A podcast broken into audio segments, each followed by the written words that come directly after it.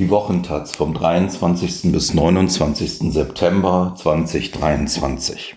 Sie tauschte die Rollen. Margret Osterfeld arbeitete früher als Psychiaterin. Eine Zeit lang war sie auch selbst Psychiatrie-Patientin. Sie beschreibt das als intensive, kostenlose Weiterbildung. Von Lea D. Gregorio Text und Ralf Bittner Fotos. Es erfordert Mut, öffentlich zu machen, dass man eine psychiatrische Diagnose hat. Diesen Mut bringt Margot Osterfeld auf. Draußen. In der kleinen Stadt Lübbecke in Nordrhein-Westfalen ist sie aufgewachsen. Als Teenager fühlte sie sich wie eingesperrt. Heute lebt Osterfeld wieder in ihrem Elternhaus. Weil der Fußweg dorthin weit ist, steht sie am Bahnhof mit dem Auto und macht auf dem Weg eine kleine Stadtrundfahrt. Das hier ist unsere Shoppingmeile, sagt sie scherzhaft und deutet in eine kleine Straße mit Fachwerkhäusern. Beim Ankommen grüßt ihr Hund freudig an der Tür. Eine Katze hat sie auch. Die frisst aus einem Napf auf dem Esstisch, damit der Hund ihr nicht das Essen klaut. Drinnen. Die Bücher in Osterfelds Wohnung sind aufgeteilt. Unten im Wohnzimmer mit dem Kamin steht die Literatur. Oben hat sie zwei Arbeitszimmer, in denen einen stehen medizinische Bücher über Chirurgie und ähnliches. Im anderen, sagt sie, stehen die psychiatrischen. Weil das Wetter schön ist, findet das Gespräch unter einem gelben Segeltuch auf der Terrasse statt. Auf dem Tisch liegen ein Telefonbuch und ihr Laptop. Osterfeld räumt die Sachen weg und zündet sich eine Zigarette an. Das Kaff. Geboren ist Margret Osterfeld 1950. Sie erlebte mit, wie ihr jetziges Haus gebaut wurde. Das sind hier alles 60er Jahre Bauten. Osterfeld ist die älteste von vier Kindern und musste für die anderen Verantwortung übernehmen. Für sie war das nicht unbedingt ein Segen. Als ich 17, 18 war, wollte ich einfach nur weg aus diesem Kaff. Die Zeiten. Sie ging und wurde pharmazeutisch-technische Assistentin. Während der Ausbildung lebte sie im Allgäu in einem Mädchenwohnheim. Dort verliebte sie sich, doch das Umfeld war konservativ. Wenn man sich auf der Straße einen Kuss gab, sagte sie, wurde man beschimpft. Ja, ja, so waren die Zeiten. Der Tod. Als sie ihre Liebe heiratete, wusste sie schon, dass es keine lange Ehe wird. Ihr Mann hatte Leukämie. Drei Jahre später war er tot. Osterfelds Stimme zittert, wenn sie das erzählt. Für sie war damals aber völlig klar, dass sie diesen Mann trotz seiner Diagnose heiraten wollte. Der Schmerz nach seinem Tod wäre schließlich auch ohne Trauschein dagewesen. Wenn sie über diese Erfahrung spricht, braucht sie mehr Tee und noch mehr Zigaretten. Mit ihrem zweiten Mann bekam sie zwei Kinder, später war sie alleinerziehend. Durchhalten. Ihr Weg in den Beruf verlief in Schlangenlinien. Osterfeld holte ihr Abitur nach und wollte Pharmazie studieren. Dann wurde es doch Medizin. Sie pendelte zwischen Münster und Dortmund, wo sie mit einer anderen alleinerziehenden Frau eine WG teilte.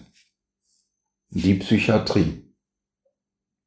Später wurde sie in einer psychiatrischen Klinik Oberärztin, obwohl sie erst als Neurologin arbeiten wollte. Aber in der Psychiatrie, sagte sie, gehe es um den ganzen Menschen. Dort tobt das Leben. Ihr Alter half ihr, was im Denken Weite geschaffen hat. Ich war fast 43, ich hatte schon Lebenserfahrung, das war eine gute Grundvoraussetzung. Sie erzählt, sie sei als Psychiaterin in der Stadt sehr angesehen gewesen. Seitenwechsel. Zu Margret Osterfelds Berufsweg gehört auch die Erfahrung, die Psychiatrie als Patientin erlebt zu haben. 1998 in einer besonders stressigen Zeit brauchte sie selbst Hilfe. In dem Buch Seitenwechsel Psychiatrie erfahrene Professionelle erzählen, schreiben sie und andere Betroffene darüber, wie das ist.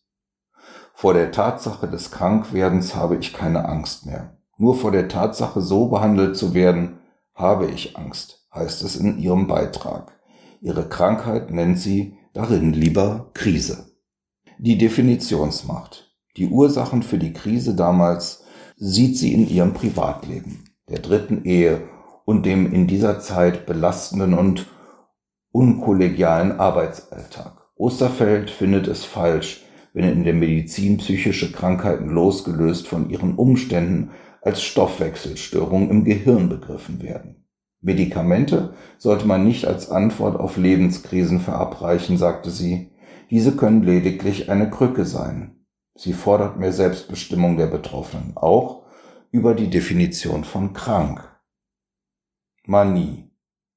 Man hat bei ihr eine Hypomanie und später eine Manie diagnostiziert. Margret Osterfeld war in verschiedenen Kliniken, auch auf geschlossenen Stationen. Für sie war das eine merkwürdige Situation. Schließlich wusste sie als Ärztin eigentlich über alles selbst Bescheid.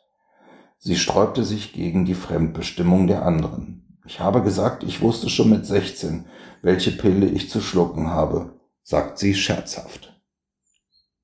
Fremdbestimmung.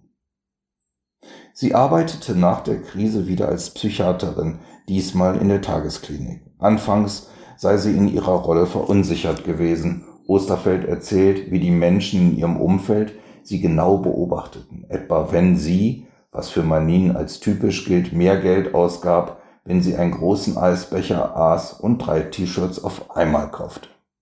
Kurze Zeit später fuhren ihre Angehörigen sie dann wieder in eine Klinik, es hieß wieder Zwangseinweisung. Der Zwang war unnötig und ungerechtfertigt, findet Osterfeld. Arbeit. 2002 fühlte sie sich als sicherer. Auf einer Tagung outete sie sich vor anderen Professionellen als Betroffenen. Einige hätten das sehr gut aufgenommen. Ihr Vorgesetzter hingegen sei nicht begeistert gewesen, dass sie das öffentlich machte, erzählt sie. Wegen des damit verbundenen inneren Rollenkonflikts. Kritik. Mein Chef bat mich irgendwann zum Gespräch, um mir zu sagen, dass ich mit meiner Diagnose doch ruhig in den Vorruhestand gehen könne. Ihre Patientinnen fanden ihre Offenheit dagegen gut, sagte sie. Manche hätten sie im Fernsehen gesehen, als sie über ihre Erfahrungen sprach. Auch andere betroffene Medizinerinnen begrüßten das. Osterfeld wollte weiterarbeiten, blieb zäh. Während einer Freistellung meldete sie sich für Tagungen an. Diagnosen. Margret Osterfeld ist froh, dass sie nicht schon als junge Frau Patientin wurde, dass sie nicht damals schon eine psychiatrische Diagnose bekommen hat.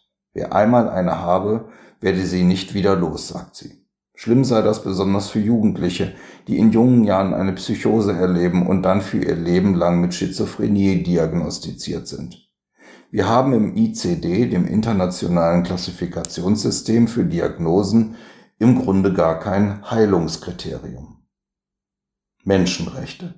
Von der Innensicht in der Psychiatrie habe sie als Ärztin profitiert. Ich bin als Psychiaterin eher besser geworden im Erstkontakt, sagt sie und erklärt, ich habe dazugelernt, wie weh Zwang tut. Um sich das vorstellen zu können, sollten auch andere Ärztinnen einmal die Rolle von Patientinnen einnehmen. Ich finde, alle Assistenzärzte sollten vor der Ausbildung als Klinikleiter in die Patientenrolle. Ehrenamt.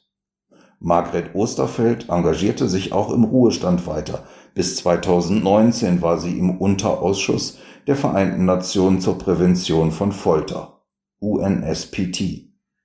Inzwischen hat sie ein anderes Ehrenamt, ihre Enkelkinder. Abschaffen wolle sie die Psychiatrie übrigens nicht, sagte Margret Osterfeld auf der Rückfahrt zum Bahnhof, auch wenn sie psychiatrische Gewalt kritisiert. Sie sagt, die Psychiatrie braucht in der Gesellschaft eine andere Rolle.